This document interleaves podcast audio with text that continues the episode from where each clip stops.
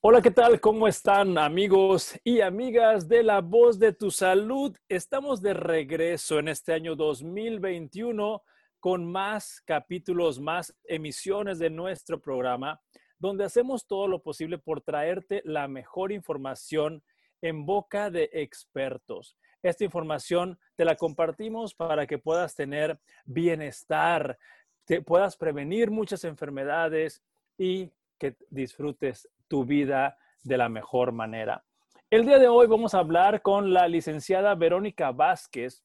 Ella es psicóloga clínica y de la salud, que nos va a acompañar para darnos algunas pautas y recomendaciones para adaptarnos mucho mejor a los cambios, porque ustedes saben, el año 2021 nos retó a más de uno. Algunos han ido adaptando rápidamente a la situación, pero otras personas pueden estar todavía batallando con su periodo de adaptación. Y bueno, bienvenida, licenciada Verónica Vázquez, ¿cómo está? Muy bien, gracias, todo muy bien. Feliz año, feliz año a todos. Igualmente. bueno, vamos comenzando, ¿no? Y bueno, ahorita estaba dando yo la introducción de que el año 2020 nos retó a la humanidad completa. Y eh, cada uno de los individuos que formamos parte de esta sociedad regiomontana o aquí en Nuevo León, pues no somos la excepción. Entonces, eh, muchas personas vivieron el aislamiento, muchas personas vivieron la enfermedad, eh, la pérdida de un familiar y indirectamente todos hemos sido, eh, esta bomba expansiva del COVID nos ha llegado a todos directa o indirectamente. Y aquí, ¿cómo, lo han vivido ustedes, los psicólogos clínicos? han tenido mucho trabajo, muchos motivos de consulta. ¿Cómo ha estado la situación a nivel del profesional de la salud, que es el psicólogo clínico? Pues ha habido muchísima demanda. La verdad es que mm, si, si algo nos ha dejado esta experiencia, eh, la experiencia que, hemos, eh, que vivimos en el 2020, pues es la importancia de la salud mental, ¿sí? Entonces, ¿por qué? Porque todos, yo creo que absolutamente todos, vivimos por una fase de cambio eh, obligada y muy rápida, ¿sí? En donde nos vimos prácticamente obligados a cambiar nuestros estilos de vida, vivimos con un periodo de incertidumbre, incluso hasta de catastrofismo, porque es parte de, adaptarnos al cambio, ¿no? De aprender a conocer qué es lo que está pasando en el mundo y qué, cambios vamos a, generar, ¿no? Y obviamente, pues esto llegó a afectar a muchísima gente. Y, este, y bueno, pues todo cambio eh, nos implica una demanda, ¿sí? Nos implica eh, que nosotros pongamos en marcha estos recursos internos para poder adaptarnos, para poder ir solucionando los problemas que día con día se van eh, generando. Y, bueno, pues es una experiencia subjetiva. Cada quien lo vive desde, su, desde su trinchera, ¿no? Y como tú mencionabas, hay personas que, que esto se les más fácil, eh, que de alguna manera pues ponen en marcha estos recursos internos y son más adaptables al cambio, pero también hay otras personas que de acuerdo a sus circunstancias o a sus, a sus recursos internos, pues esto ha sido más difícil. Em, en, al inicio de la pandemia, eh, obviamente nuestro trabajo incrementó porque nuestra labor, más que de forma individual, era hacia la comunidad, ¿no? Transmitir un mensaje o poner en marcha ciertas estrategias que permitieran que nuestra comunidad pues se fuera adaptando poco a poco a estos estilos de vida, poder ver por su salud mental, enseñar algunas estrategias a través de la psicoeducación, que son pues, eh, por ejemplo, a través de las redes sociales, mandar mensajes, educar a la población para que de alguna manera encontraran pues algunas estrategias efectivas para el cambio. ¿no? Sí, sí hubo muchísima demanda, continúa habiendo mm. mucha demanda, este, a pesar de que ya conocemos un poco más la situación, pero pues nos sigue alertando, ¿sí? Y, bueno, pues caemos a veces como en esta, en esta mm, ilusión, como la que teníamos a final de año, de decir, bueno, ya se terminó el año, el siguiente año va a ser muy diferente, pero pues continuamos con la problemática. Y como dices, había una ilusión de borrón y cuenta nueva, pero nos estamos dando cuenta que no necesariamente ha, sido así de abrupto este borrón y cuenta nueva. Y algo que, quiero consultar eh, de duda que me surge es que eh, hace rato mencionabas que la salud mental, eh, la gente se preocupó por la salud mental. Sin embargo, también dijiste un, un detalle, una palabra muy interesante que es psicoeducación. Y, quiero, quiero ver si, si voy entendiendo los conceptos que nos estás compartiendo. Y es lo siguiente, ante esta situación de pandemia, muchos individuos manifestamos, porque me incluyo en esa lista, manifestamos el miedo o el temor eh, eh, a, lo desconocido que, que, fue una epidemia. Y la otra es la frustración de no tener a la mano ningún recurso para protegerse. Entonces, e, esto, este manejo de estas emociones o sentimientos, este, creo que a todos nos han tocado, ¿no? Lo puedo decir que casi es generalizado. Por supuesto, eh, no hay forma de que nosotros no podamos sentir el miedo, ¿sí? Tenemos que sentirlo porque es, es un, estas emociones nos ayudan a sobrevivir, ¿sí?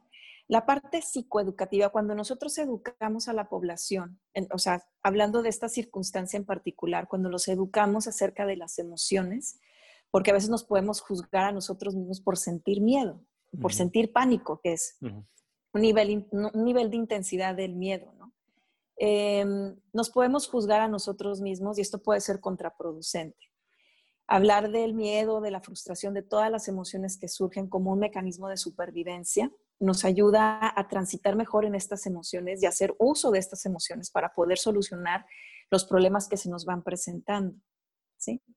Entonces, eh, de alguna manera, pues, eh, como era una situación que nos, que nos afectó a todos, porque es muy diferente a, por ejemplo, yo estoy pasando por una situación difícil, pero el resto de la, o sea, el, resto de mis compañeros o amigos o familia, pues siguen con su vida igual, ¿no?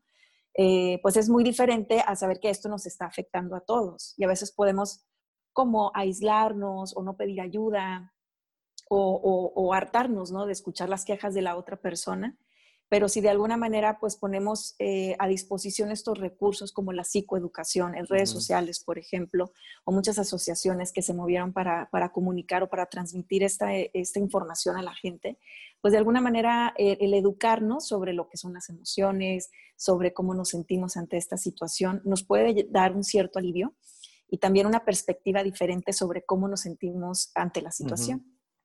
Sí, porque eh, en, esta, en estos meses o ya años que tenemos, en, un año que tenemos en la pandemia, o por lo menos conocimiento de, de la pandemia, eh, y contrastándolo con la forma de vivir anteriormente, yo puedo reflexionar o recoger algunas ideas como en aquel tiempo, antes de la pandemia, te decían, no, hombre, no tengas miedo, o sea, sé positivo, sé, o sea, dale la vuelta a la página.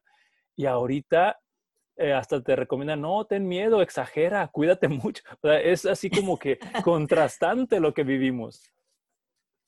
Sí, lo que volvemos a lo mismo. Eh, el miedo eh, por ejemplo, o podemos caer en el pánico o podemos caer en, esta cuestión de minimizar lo que sentimos. Y la verdad es que mejor es observarlo em, y entender, ¿verdad? Por ejemplo, el miedo nos, nos ayuda, nos protege, porque si tenemos miedo, nos lleva a tomar medidas preventivas que reducen la probabilidad de un contagio. Nada te garantiza que sobrevivas, o sea, pero podemos tomar medidas preventivas para reducir la posibilidad. Pero si caemos en el pánico, podemos llevarnos a conductas que nos aíslen o que tengamos como, o, que puedan afectar en nuestro desempeño diario porque evitamos ciertas situaciones que es necesario este, tener, ¿no? Para nuestra salud mental. Por ejemplo, hay personas que muy forzosamente, eh, muy rigurosamente están llevando una cuarentena y se han aislado completamente del, contacto o, lo más posible del contacto humano, cuando en realidad lo podemos tener con ciertas medidas, ¿no? Y, por eso eh, eh, resalto la importancia de la psicoeducación, de saber, pues bueno, qué son las emociones, de, comunicar y transmitir a, las personas que es bueno tener preocupaciones, para qué sirve el miedo, para qué sirve el enojo, ¿no? Y bueno, entre otros temas que, se han ido trabajando a lo largo de, este casi ya año que estamos en la pandemia. Sí, porque en este terreno yo, sigo ah, entendiendo, gracias por compartirnos este concepto de psicoeducación porque también nos hemos enterado tanto en comentarios que nos llegan como hasta cuestiones que se hacen virales en las redes o en los noticieros, que algunas personas influenciadas por el miedo se les fue la emoción a la agresividad o a, la, a ser rudo con otras personas. Entonces, también estamos viviendo eso. Sí, exactamente. Bueno, yo creo que una forma de comunicar, estamos muy comunicados actualmente, ¿no? Y también es muy importante filtrar eh, la información que consumimos. Sobre todo que esa información venga de profesionales. Eh, por ejemplo, en este caso de la psicología, cuando hablamos de salud mental, que sean profesionales de la salud, que eh, como psiquiatras o como psicólogos que estamos trabajando para dar la información más veraz eh, más eficiente para las personas y que sea de utilidad. Obviamente, pues el tema de la salud mental, vemos que muchísima, muchísima gente lo está, lo está transmitiendo, pero también hay que tomar en cuenta quiénes lo están transmitiendo. Y esa es una responsabilidad de cada uno de saber de dónde proviene, de dónde consumo esa información. Sí, totalmente. Y por eso hacemos este esfuerzo en, en La Voz de tu Salud para pues traer a los líderes de opinión del área de la salud para que compartan información confiable con nuestros radioescuchas. Y ahora sí, yéndonos a cómo recuperarnos de este bache, lo voy a llamar de esta manera. La sociedad, el mundo, los seres humanos pasamos por un bache y tenemos que recuperarnos. ¿Qué estrategias, de dónde nos agarramos para salir adelante? Bueno, eh, yo quería hacer énfasis en una, en, una, en una cuestión que creo que a muchísima gente sí le ha causado conflicto. Em, el año pasado, cuando estábamos pasando por este proceso de cambio, eh, se generó un término que llamó mucho la atención, que era em, el positivismo tóxico, ¿no? Eh, el positivismo en sí no es malo, obviamente, pero la forma en que se maneja, la forma en que se transmite puede generar conflicto en las personas. Em, es como decir, pues siempre ve el lado bueno, siempre siéntete bien, siéntete feliz y la gente se confundía porque obviamente al pasar en este proceso de cambio, pues experimentaban emociones que no necesariamente se experimentan como agradables, ¿no? Como el miedo, el enojo, la tristeza, la culpa y bueno, pues esto generaba mayor conflicto en uno mismo. Entonces, a mí me gustaría hablar de, una, de un término que, eh, sin duda alguna eh, ha sonado muchísimo el, eh, tanto el año pasado y será algo que se va a sonar mucho en este año, es la resiliencia, el término resiliencia. Algunas personas ya están familiarizadas con este término, otros nos estamos familiarizando, otros no lo conocen, vamos a introducirlo, ¿no? La resiliencia es la capacidad de poder afrontar las situaciones, de, recuperarnos de la adversidad. Y qué mejor que, que, que conocer este término y saber qué es y cómo lo podemos desarrollar en nosotros mismos para eh, de alguna manera transitar mejor durante, durante este año, ¿no? este año que comienza. Entonces, em, eh, de alguna manera, pues eh, estamos comenzando un nuevo año, la problemática sigue, no sabemos por cuánto tiempo va a seguir. Hay una esperanza, tenemos ya una esperanza porque eh, ya ha llegado una vacuna a nuestro país y bueno, pues eso a lo mejor nos puede hacer sentir un poco mejor, un poco más confiados y seguros de, de, lo que venga pues este año, ¿no? Y bueno, pues la resiliencia, ¿cómo la podemos desarrollar? Em, primero, hay que ser conscientes y hay que ser realistas con uno mismo, ¿no? Es una experiencia subjetiva, ¿sí? Cada quien está viviendo la pandemia desde su experiencia. No podemos compararnos. Lo primero que tenemos que hacer es ya no compararnos con otras personas, ¿sí? Eh, ver eh, cómo lo estoy viviendo yo, cómo me está afectando a mí. Y, y bueno, una de las cosas que podemos empezar a reconocer al inicio de este año es ver también identificar o más bien reconocer los logros que tuvimos el año pasado a pesar de lo que vivimos. Creo que podríamos empezar por ahí. Em, a veces nuestra mente tiende a focalizar en lo negativo como una forma de protegernos, pero también hay que expandir esa focalización, no solamente ver este, lo, malo que, lo, malo que nos sucedió, sino también observar dentro de lo que pasó el año pasado, qué fue lo que, qué, qué, qué mm, agradezco, ¿sí? ¿Qué cosas buenas también trajo hacia mi vida, ¿no? Más cercanía hacia mi familia. Eh, cualquier persona puede empezar a identificar y creo que es un ejercicio muy interesante para hacer en el inicio de este año, pues empezar a, a reconocer los logros que tuve el año pasado. Podríamos empezar por ahí. Me parece, me parece extraordinaria recomendación y hasta aquí rápidamente agarré una hoja y estoy tomando nota de tus recomendaciones. Para los que nos están sintonizando, estamos hablando con la licenciada Verónica Vázquez. Ella es psicóloga clínica y de la salud y estamos recogiendo recomendaciones para reponernos, sobreponernos o levantarnos de esta experiencia que tuvimos en el año 2020. Y la primera, voy a repasar la licenciada Verónica. La primera es, no te compares con los demás. Cada quien está viviendo su propia experiencia. Sería una recomendación. Si me equivoco, me ajusta, licenciada, por favor. Reconocer los logros que tuvimos en el año 2020, eh, tanto en salud como en familia, como en todas las áreas de tu vida. Y la tercera, que así la tomé yo, como agradecer también por las cosas que tienes. Así es, agradecer lo que vivimos, este, incluso cuando las situaciones se pusieron un poco difíciles, siempre podemos rescatar algo, ¿no? Siempre podemos identificar algo que nos hace sentir em, agradecidos, ¿no? Y bueno, también eh, es importante em, buscar un sentido, ¿sí? Un sentido a lo que estamos viviendo, eh, que es lo que, de alguna manera nos, eh, nos continúa a seguir eh, a tener una esperanza, por ejemplo, en este, en este 2021.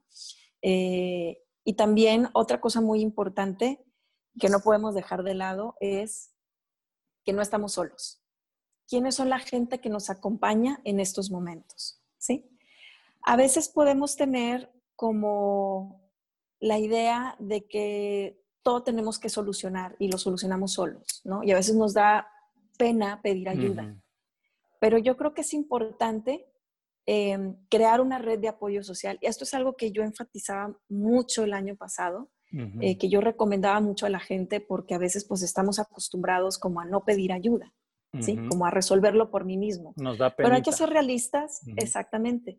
Pero lo mejor que podemos hacer con nosotros mismos es ser objetivos, es ser realistas y saber que no todo lo podemos hacer, ¿sí? Y no todo lo podemos, no siempre vamos a tener la solución. Por eso es muy importante saber quiénes me acompañan en este camino, ¿no?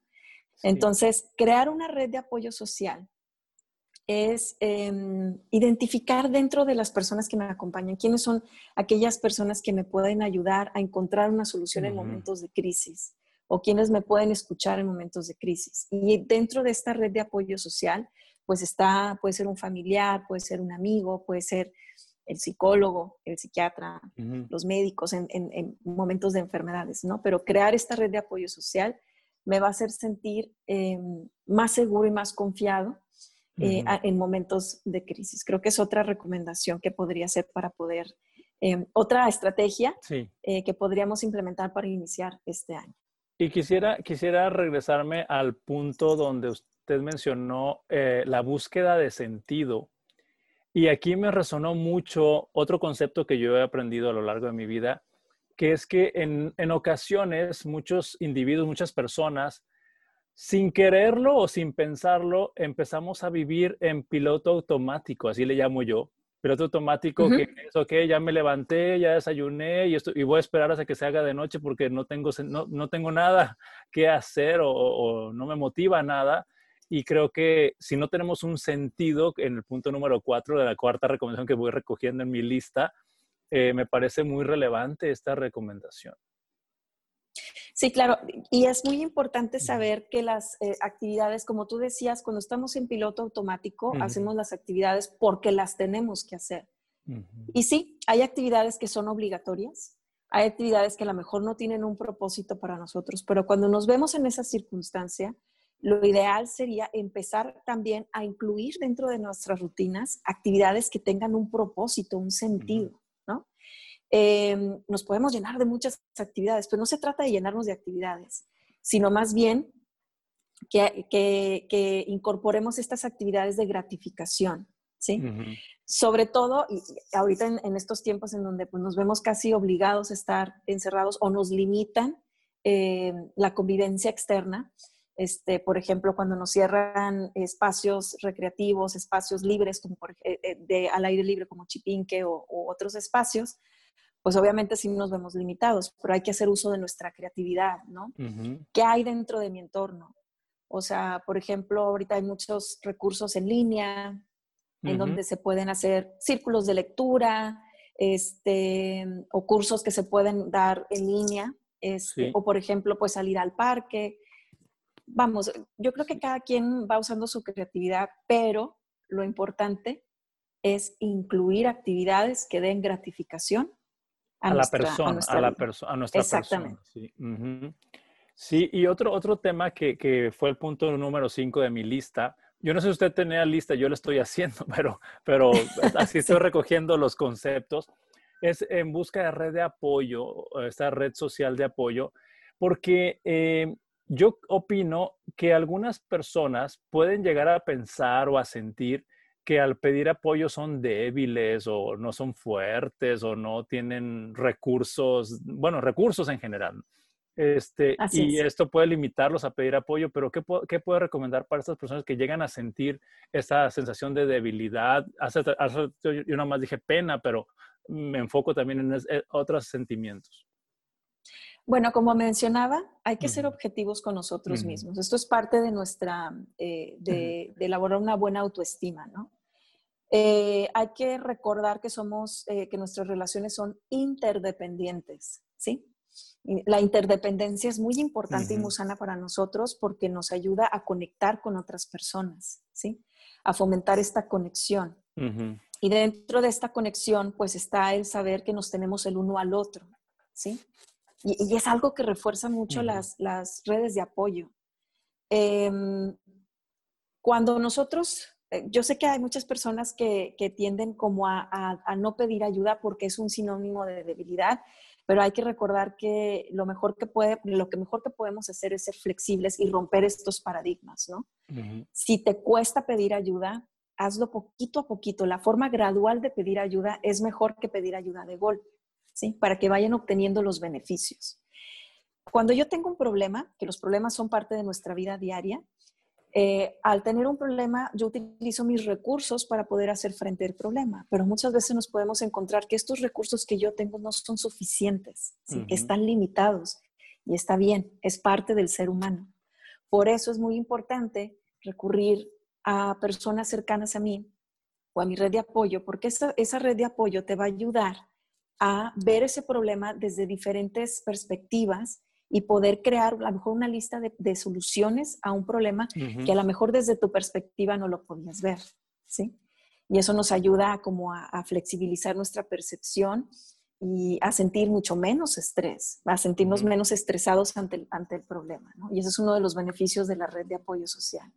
Sí, porque ahorita me vino a la mente un, un algoritmo, un algoritmo, o una toma de decisiones. Si yo tengo una necesidad, y no sé este, cómo resolverla, o pido apoyo o aprendo a resolver esa necesidad. Digo, ese sería mi, mi, por, supuesto. resumen. Así es. A veces nos podemos, podemos caer en la indefensión, que es como decir, no, bueno, pues el problema que me coma, ¿no? O sea, ya, uh modo, ya no lo puedo, no, no, hay nada que yo pueda hacer. Pero siempre hay algo que se puede hacer, ¿sí? La cuestión es que no lo resuelvas por ti mismo. Pide apoyo. Acércate a otras personas, para eso estamos, ¿no? Y esas son las relaciones de interdependencia. Y ahí en esa red de apoyo, eh, inclusive están profesionales de la salud como tú, profesionales como psicólogos, psiquiatras, médicos, porque también la red de apoyo puede ser tu familia, tus amigos, pero va a llegar un momento en que algunas cosas no sabemos manejarlas emocionalmente o psicológicamente y ahí está la puerta, ¿no? Para atender los, los problemas con los terapeutas o los especialistas. Exactamente, porque una de las, eh, eh, de las técnicas que trabajamos en terapia es la flexibilidad cognitiva, ¿sí? Y la flexibilidad cognitiva tiene que ver con la capacidad de poder percibir las situaciones de una manera flexible, no solamente desde lo que yo creo que es, no defender tanto mis creencias, sino aprender a cuestionar las creencias, ¿no? Porque nuestra percepción puede ser muy absoluta y eso genera una rigidez y eso no nos ayuda a adaptarnos al cambio. La flexibilidad nos ayuda, ¿sí? Nos ayuda a cuestionar lo que nosotros creíamos porque realmente lo que fue el 2020 nos, nos llevó a, cambiar, a forzarnos a cambiar nuestro paradigma. Por eso hubo mucha gente que pues se vio muy sorprendida o muy resistente al cambio, pero pues definitivamente eh, hay que decir sí al cambio. ¿no? Totalmente de acuerdo. Y ya estamos en la recta final de esta plática, licenciada Verónica Vázquez. Y me gustaría que en el último minuto me ayudara a dar el último mensaje. ¿Cuál es la idea que quiere que se quede en la mente de las personas que nos escucharon el día de hoy?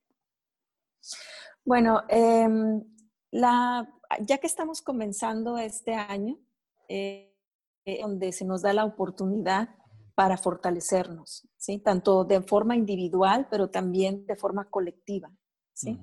Entonces, em, lo importante es seguir aprendiendo, seguir fortaleciéndonos con todos los recursos que tenemos actualmente para desarrollar esta resiliencia, este apoyo mutuo. Eh, como te decía, pues estamos muy bombardeados por las redes sociales, por mucha comunicación y a veces podemos eh, captar mensajes muy agresivos, muy catastrofistas, pero no hay que olvidar que somos una comunidad y que entre todos nos apoyamos y podemos encontrar una mejor forma de, poder eh, salir adelante en el día a día, ¿no? Sobre todo en esta situación. Entonces, eh, ¿cuál es mi mensaje? Seguir fortaleciéndonos, seguir, eh, seguir utilizando estos recursos que tenemos a nuestras manos a través de todas las asociaciones, los psicólogos, psiquiatras, sobre todo en temas de salud mental, que pudieran transmitir este mensaje de fortalecimiento interior eh, en donde podamos desarrollar una mayor resiliencia. Bien, le agradezco mucho su colaboración el día de hoy. Creo que nos llevamos muchas perlas de mensajitos o conceptos que podemos aplicar fácilmente. Y yo hoy me llevo mi lista de cinco cosas que voy a hacer para salir de esta, este reto que fue la pandemia con todas sus consecuencias. Lo repito rápidamente, no te compares, reconoce tus logros en el 2020, agradece, busca sentido a lo que hagas, de preferencia sentido que te haga sentir bien a ti, que, que tenga relevancia para tu persona y busca una red de apoyo. Pues muchas gracias, licenciada Verónica. ¿Dónde la podemos seguir en redes sociales? Eh, mis redes sociales, tanto en Facebook como en Instagram, es Psicosalud MX. Y bueno, ahí en mis redes sociales voy a subir contenido eh, referente a lo que estábamos hablando en, en, esta, en este programa. Psicosalud MX, sin guiones y sin espacios, ¿verdad?